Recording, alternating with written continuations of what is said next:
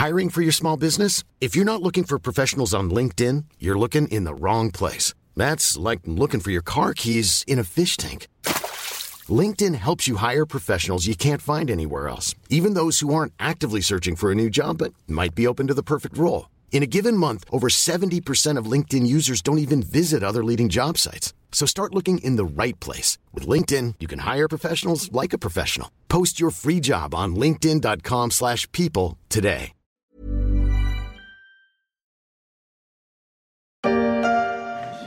Cette année, la famille de Xavier a fait beaucoup d'efforts pour ne pas voir sa facture d'énergie augmenter.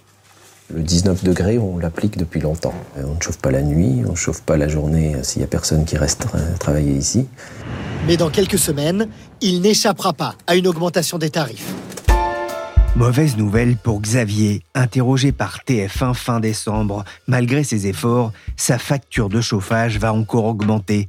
Après le prix du gaz le 1er janvier, c'est au tour des tarifs réglementés de l'électricité de faire un bond au 1er février, avec une hausse de 15% en moyenne. Le bouclier tarifaire mis en place par l'État coûte cher, plus de 100 milliards en 2022, et le gouvernement a décidé de le réduire, tout en précisant qu'il n'y aurait pas de nouvelle hausse des prix de l'électricité en 2023.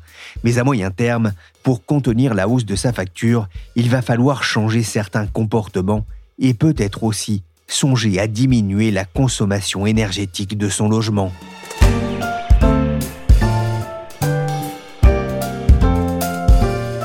Je suis Pierrick Fay, vous écoutez La Story, le podcast d'actualité des échos.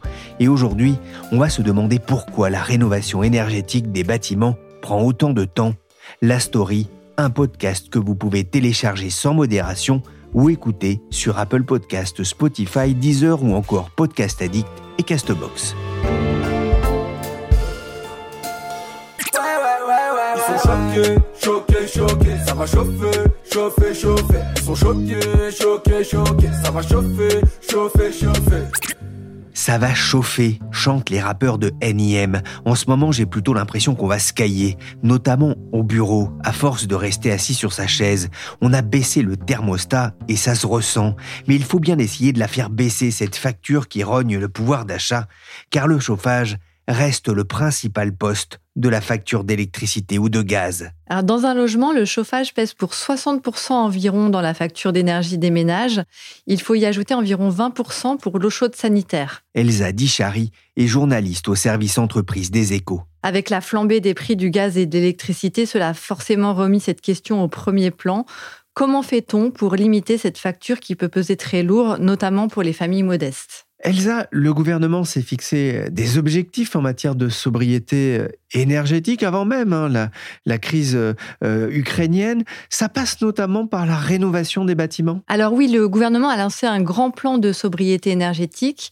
Cela passe par des mesures d'économie. On a beaucoup entendu par exemple la consigne de limiter à 19 degrés la température de chauffe dans les appartements ou les maisons.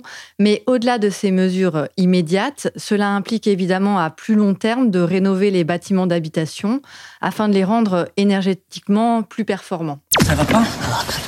J'ai très très froid. Ah mais ça va s'arranger. T'as fermé la porte? Ouais, pourquoi? Est-ce que j'ai été attaqué par des renards tout à l'heure Ah mais c'est normal, ça, c'est la saison. Ah bon Trop chaud l'été, trop froid l'hiver, hein, ce sont les caprices de, de la météo qui ont des implications quand on est à la maison. Et avec le télétravail, on y est de plus en plus souvent. Justement, comment est-ce qu'on mesure la qualité énergétique d'une maison ou d'un appartement? Alors, grâce à un outil appelé DPE pour diagnostic de performance énergétique. Il repose sur l'analyse des caractéristiques du logement, la date de construction du bâtiment, le type de matériaux employés, la qualité de l'isolation, le type de fenêtre, les systèmes de chauffage ou de ventilation. Il tient compte à la fois de la consommation d'énergie d'un appartement ou d'une maison, mais aussi, depuis l'entrée en vigueur de sa nouvelle formule en juillet 2021, de ses émissions de gaz à effet de serre. Ce DPE, effectué par un diagnostiqueur immobilier, attribue au logement une étiquette de A à G selon qu'il est plus ou moins énergivore, A étant la meilleure note et F et G les plus mauvaises. Ce sont ces logements F et G qui sont considérés aujourd'hui comme des passoires thermiques. Et justement, le gouvernement s'est donné pour objectif d'éradiquer ces passoires thermiques. Il compte le faire en mettant la pression sur les propriétaires bailleurs. Déjà, depuis le 1er janvier dernier, les pires passoires thermiques sont interdites à la relocation. Il s'agit des logements classés G et dont la consommation énergétique dépasse les 450 kWh par mètre carré et par an. À partir de 2025, tous les logements G seront interdits à la location, puis les F en 2028 et les E en 2034 c'est dire les implications que peut désormais avoir ce DPE. Oui, on en avait parlé hein, effectivement de, euh, de cet impact hein, de la rénovation énergétique sur la location récemment dans un podcast des échos. On voit bien que c'est un peu comme les notes à l'école, mais enfin des A, j'en ai pas souvent vu en, matière immobilière. Je suis même pas, je pense que ça existe, mais j'en ai jamais vu. Ça pose quand même une question. Euh, ce DPE qui est devenu, hein, vous le dites, l'outil central aussi de la politique publique de rénovation énergétique du parc immobilier. Est-ce que ce DPE est fiable? Eh bien, disons qu'il y a eu des efforts réalisés pour qu'il le soit, mais qu'il reste encore pas mal de travail. Euh, lorsque le nouveau DPE est entré en vigueur à l'été 2021, les logiciels incluant la nouvelle méthode de calcul n'avaient pas pu être correctement finalisés. Cela générait pas mal d'anomalies dans les diagnostics, et même, on peut le dire, une sacrée pagaille. Des ajustements ont été effectués. Depuis, un certain nombre de professionnels du secteur considèrent que l'outil est beaucoup plus fiable.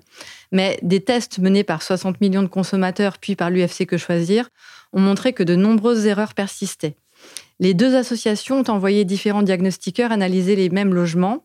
Résultat, dans plusieurs cas, un même bien s'est retrouvé avec des étiquettes énergétiques différentes. Quel est l'état des lieux des logements en France justement par rapport à ce critère d'efficacité énergétique? Officiellement, la France compte 5,2 millions de passoires thermiques, des logements F et G donc, parmi ces 30 millions de résidences principales, soit 17,3% du parc. Ce sont les chiffres de l'Observatoire national de la rénovation énergétique. Il faut y ajouter quand même 22% de logements E. À l'inverse, 5% de résidences principales seulement sont énergétiquement très performantes avec des étiquettes a et B. C'est pour ça, Pierrick, que vous n'avez pas souvent vu des étiquettes A. Ah Cela montre l'ampleur des rénovations à accomplir et c'est sans tenir compte du parc de résidences secondaires qui totalise 32% de passoires thermiques, soit 1,2 million de logements. Plus de 7 millions de passoires thermiques, plus de 7 millions de logements à rénover, surtout des résidences principales, mais pas que. Je voudrais m'attarder d'ailleurs sur deux situations spéciales dont on a parlé récemment dans les échos, les stations de ski et les châteaux. Bonjour Madame la Comtesse, c'est Frédéric à l'appareil. Ah bonjour Fred, Jacques-Henri est dans le coin? Je vous le passe. Je vous préviens, il est en train de faire réparer sa chaudière. Il est à cran. Eh ben. Jacques-Henri Bonjour Marie-Ève Freinet. Bonjour. Vous êtes journaliste au service patrimoine des échos. En ce moment, ce n'est pas la vie de château En effet, euh, les propriétaires de châteaux sont de plus en plus préoccupés par euh, leur facture de chauffage car euh, chauffer un château ou un manoir, c'est forcément plus onéreux que chauffer un pavillon ou un appartement, compte tenu des, volumes, mais aussi compte tenu du mode de chauffage dans ce type de bâtisse. Euh, il faut savoir que le chauffage au fioul domestique est encore très courant dans les châteaux. En novembre dernier, le groupe Mercure, qui est spécialisé dans la vente de châteaux, et d'immobilier de prestige évalue à 44% la proportion des propriétés chauffées au fioul qu'il avait en catalogue. Or, avec euh, l'envolée des prix du pétrole, le prix du fuel domestique a lui aussi euh, fortement augmenté. Pour donner quelques chiffres, selon le site d'achat en ligne Fuel Reduc, le litre de fuel coûtait moins d'un euro euh, début 2022. Aujourd'hui, il coûte 1,40 euro, soit une progression de 40%. Mais en fait, en pratique, l'inflation a pu être bien plus importante pour les propriétaires de châteaux en fonction du moment qu'ils ont choisi pour remplir leur euh, cuve. Parce que, par exemple, mi-mars 2022, le prix du litre de fuel était grimpé à 1,90€, donc en fonction du moment où ils ont rempli leur cuve, le coût et la facture a, pu être beaucoup plus importante. Alors on peut se dire que les personnes qui habitent ou qui cherchent à acheter un château sont moins préoccupées par leur facture d'énergie. C'est probablement vrai. D'ailleurs, le groupe Mercure ne déplore pas de ventes annulées spécifiquement à cause du coût de l'énergie prohibitif. Au contraire, le marché a été globalement pendant le premier semestre 2022 dynamique. Il est en baisse depuis l'été 2022, mais c'est d'abord le contexte géopolitique et économique dans son ensemble qui est incriminé. Et puis, il faut se souvenir que la crise sanitaire et le travail avaient dopé euh, la vente de maisons de campagne en 2020 et 2021. Et parmi les maisons de campagne, il y avait aussi les manoirs et les châteaux qui avaient vu leur, leur nombre de ventes euh, progresser. Donc ça paraît assez normal finalement que l'engouement pour les châteaux retombe un peu euh, en 2022. Néanmoins, euh, même sur ce marché réservé aux acquéreurs très aisés, les agents immobiliers constatent une sensibilité grandissante des, potentiels acheteurs sur les questions énergétiques. Les acquéreurs, ils se renseignent plus sur les factures énergétiques, ils se renseignent plus sur le mode de chauffage, ils interrogent aussi, a priori, les agents immobiliers sur les éventuels travaux à prévoir. Et ça devient même un argument pour faire baisser les prix. Toujours Mercure indiquait qu'en 2022, la hausse euh, du prix de l'énergie et les pressions des pouvoirs publics en faveur de la rénovation énergétique euh, des bâtiments avaient permis aux acquéreurs de négocier des baisses de prix de l'ordre de 3 à 6% ce qui n'était pas euh, le cas précédemment. Alors dans le cas de ces bâtiments souvent anciens, vous le disiez, la facture de chauffage peut vite grimper, mais vous parliez de travaux, c'est aussi le cas euh, des coûts de rénovation, là aussi, qui peuvent coûter très cher? Effectivement, parce que améliorer la performance énergétique d'un château, c'est beaucoup plus complexe que dans une maison individuelle. D'abord à cause des contraintes architecturales. Pour un château, la rénovation doit se faire sans changer l'apparence du bien. Donc ça signifie pas d'isolation par l'extérieur, par exemple, alors que c'est un mode de rénovation très efficace d'un point de vue énergétique. D'une certaine manière, ça peut arranger les châtelains car euh, l'isolation par l'intérieur est, moins onéreuse. Elle coûte entre 50 et 100 euros du mètre carré, mais comme on est sur des biens qui mesurent 500, 600, 700 mètres carrés, voire beaucoup plus, la facture devient vite salée pour une rénovation globale. Mais en fait, finalement, peu importe la nature des travaux, quand on rénove un bâtiment historique, les matériaux sont plus chers, l'installation d'échafaudage est plus coûteuse également. Euh, il faut faire appel aux architectes des bâtiments de France et à des artisans euh, spécialisés, si bien qu'au final, il faut en gros débourser 20 à 30 de plus que pour des travaux dans des bâtisses euh, standards. Et rapidement, les travaux d'isolation plus le changement du chauffage, ça peut coûter plusieurs centaines de milliers d'euros pour un château. Alors, toute la somme n'incombe pas au propriétaire. Il y a des aides accessibles. Certaines sont grand public et assez connues comme ma prime rénove, mais les propriétaires de châteaux n'y ont pas forcément accès dans la mesure où il y a des conditions de revenus et il y a aussi un montant d'aide qui est euh, plus faible compte tenu aussi des, conditions de revenus qui jouent aussi sur le montant euh, des primes. Pour les châtelains, il y a aussi des aides spécifiques pour la rénovation de leur euh, vieille demeure. Par exemple, la direction régionale des affaires culturelles peut octroyer des subventions. Et il y a aussi des dispositifs fiscaux pour inciter à la rénovation des bâtiments classés, comme la loi sur les monuments historiques qui permet de déduire de son revenu imposable les travaux effectués. Alors ça, c'est pour les châteaux, un marché de niche. Marie-Ève, il y a un autre marché qui interpelle, c'est celui des logements dans les stations de ski. Tout à fait. Ces dernières semaines, il y a plusieurs études qui sont sorties et qui ont pointé la quantité importante de passoires thermiques dans les stations de sport d'hiver. En montagne, la proportion des passoires thermiques, c'est-à-dire des biens notés F ou G euh, dans le DPE, grimperait à 38% d'après la FNIM. Et il y a même une start-up, Hiro, qui est spécialisée dans la rénovation énergétique, qui euh, les évaluait, donc euh, la, quantité de, passoires thermiques dans les euh, stations de sport d'hiver, à 48%. Il faut savoir qu'au niveau national, on est plutôt aux alentours de, 17% de, passoires thermiques. Pour expliquer ce fléau des passoires thermiques en montagne, les professionnels évoquent plusieurs arguments. L'un des plus évoqués, c'est celui de l'urbanisme cavalier en fait, dans les années 60 et 70, les pouvoirs publics ont décidé de développer rapidement le, tourisme hivernal. Euh, c'est ce qu'on a appelé les plans neige.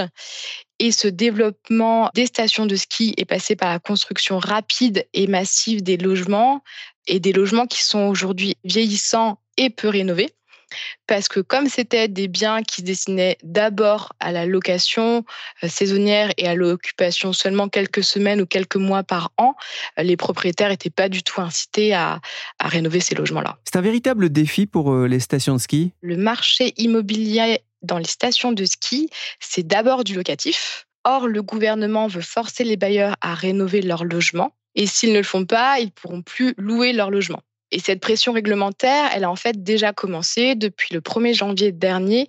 Les passoires thermiques euh, les plus, euh, les plus consommatrices sont interdites à la location. C'est ce qu'on appelle les passoires thermiques dites G+.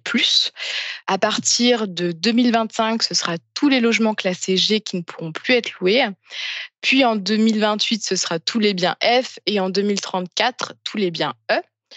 Mais pour le moment, ces interdictions à la location, elles concernent uniquement les, locations de longue durée et pas les locations saisonnières. C'est un peu un trou dans la réglementation. Et ce trou, il a été identifié par l'exécutif. Le ministère euh, à la ville et au logement, incarné par euh, Olivier Klein, a prévenu que ce trou dans la raquette allait rapidement être corrigé et que les interdictions à la location s'appliqueraient aussi aux locations touristiques, donc aux stations de ski. Un logement où euh, on chauffe la moitié l'intérieur, la moitié l'extérieur. Une bonne définition d'une passoire thermique. Et cette année, chauffer l'air extérieur, ça coûte encore plus cher. Beaucoup de Français ont d'ailleurs ressenti l'inconfort du froid malgré une météo assez clémente. Elsa Dichari, la crise énergétique que l'on traverse a-t-elle servi de, révélateur, voire d'électrochoc pour les Français? Elle a en tout cas participé à modifier leurs arbitrages. Après le premier confinement lié à l'épidémie de Covid-19, beaucoup de Français, on l'a beaucoup écrit, ont eu envie d'espace et de verdure. Certains n'ont pas hésité à déménager dans des maisons avec jardin, plus vastes que leur logement précédent, quitte à s'éloigner des centres urbains. Désormais, entre la hausse des frais de chauffage et celle du prix de l'essence, certains ménages font un calcul euh, totalement différent et choisissent de se loger dans plus petit, plus près des transports en commun. Les biens situés en périphérie sont moins recherchés. Mais il y a aussi eu un impact fort de la nouvelle réglementation entourant les logements les plus énergivores. Alors oui, clairement, avant d'acheter ou même de louer, les Français regardent beaucoup plus qu'avant le DPE. Et dans le cas d'une acquisition, l'étiquette énergétique du logement, si elle est mauvaise, pèse clairement dans la négociation du prix. Alors, on a bien compris, il y a une prise de conscience, mais cela se traduit-il concrètement par plus de chantiers, plus de réalisations? Alors, il y a sans doute une prise de conscience beaucoup plus forte des Français aujourd'hui de la nécessité de réaliser des travaux de rénovation euh, énergétique chez eux. Et oui, un mouvement est engagé. Hein. Je l'ai dit, près de 670 000 ménages ont pu lancer l'an dernier des chantiers grâce euh, au soutien à ma prime rénov'. Mais sur ce total, il y a eu moins de 66 000 rénovations dites globales à l'opposé des rénovations par geste qui consistent à uniquement changer sa chaudière ou bien des fenêtres, et non à s'attaquer à la globalité du problème. Et parmi ces rénovations globales, moins de 26 000 ont été réalisées dans des immeubles en copropriété. Malgré une petite progression, ma prime rénov bénéficie en majorité pour l'instant à des propriétaires de maisons. Quels sont les freins? Alors le frein principal, tout simplement, est financier. Hein. Malgré les aides dont les ménages peuvent bénéficier, on l'a dit, ma prime rénov, mais aussi parfois des aides locales. Un rapport de 2021 avait évalué à 25 000 euros le montant moyen pour effectuer une rénovation globale dans un appartement et à 46 000 euros dans une maison. C'était déjà colossal et depuis, le prix des matériaux de construction nécessaires à ces rénovations a beaucoup augmenté. Mais dans les immeubles en copropriété, il existe une difficulté supplémentaire. La décision de lancer un chantier ne revient pas à un seul ménage comme dans une maison. C'est une majorité de copropriétaires qu'il faut convaincre et c'est souvent très complexe. Il y a des freins financiers notamment. Mais une fois prise la décision de financer les travaux, encore faut-il pouvoir le faire.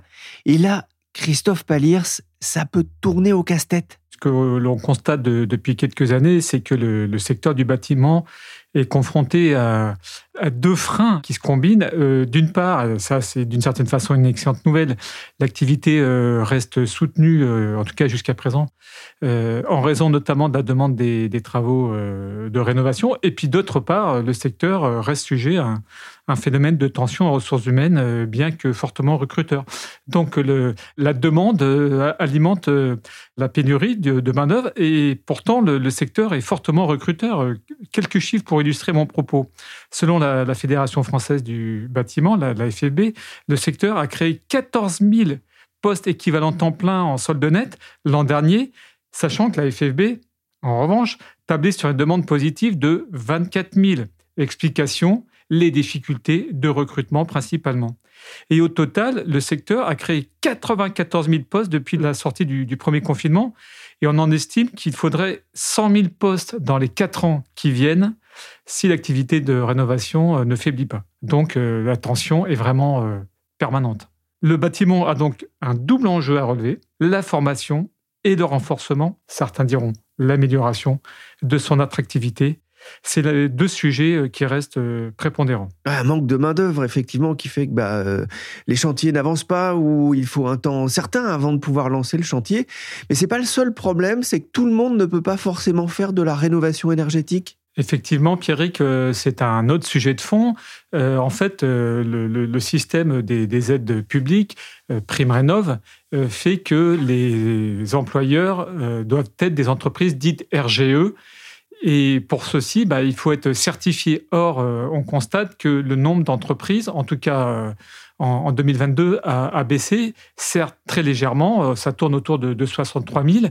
Alors, euh, du côté de l'ADEME, on, dit que ce n'est pas inquiétant, qu'on est relativement stable, mais du côté euh, des, entreprises, et en particulier des entreprises artisanales, et là je fais référence à l'organisation, la CAPEB, la Confédération des entreprises des, artisans et des entreprises artisanales, en revanche, on s'inquiète beaucoup de, ce phénomène d'érosion des entreprises dites RGE, parce qu'on considère qu'on pourrait faire beaucoup plus, mais il y a un avis assez général le système est assez administrativement lourd, euh, gestion des papiers, etc. C'est plus le sujet après la certification, la gestion des dossiers qui pose problème euh, qu'autre chose.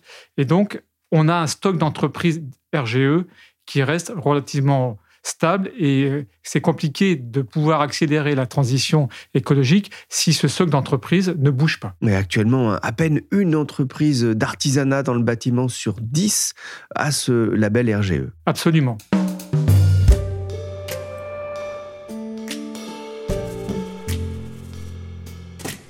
Rénover les passoires thermiques pour tenir les objectifs de réduction de la consommation d'électricité de gaz en France.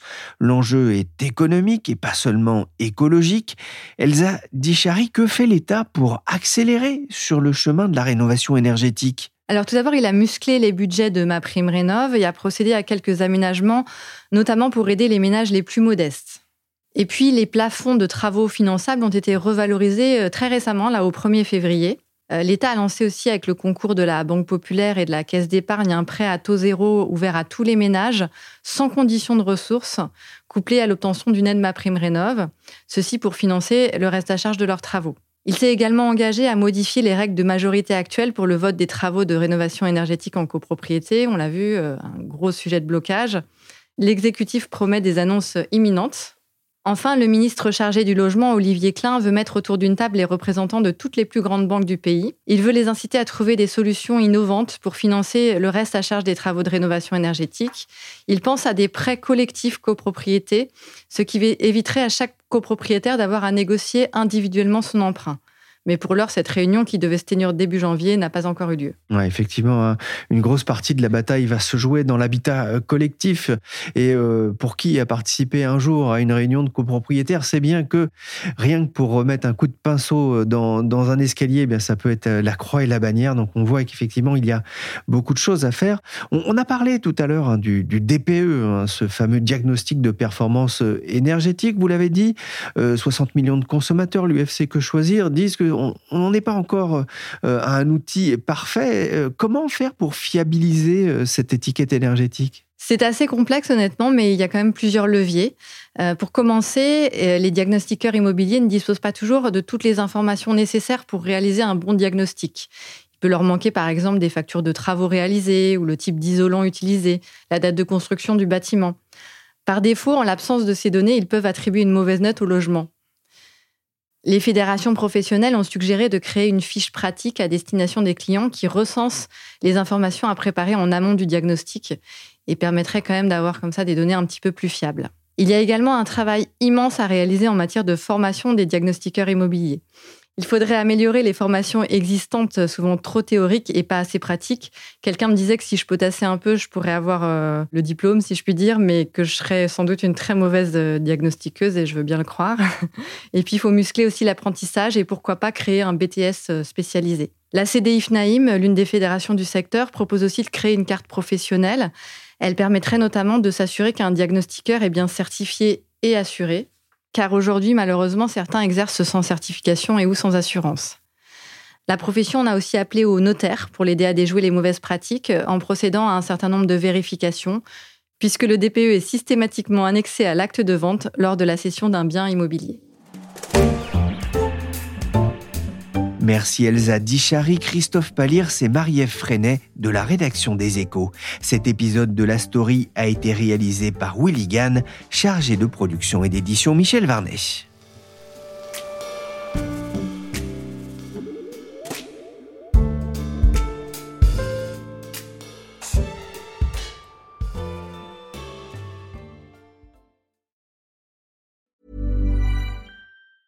Hey, it's Danny Pellegrino from Everything Iconic.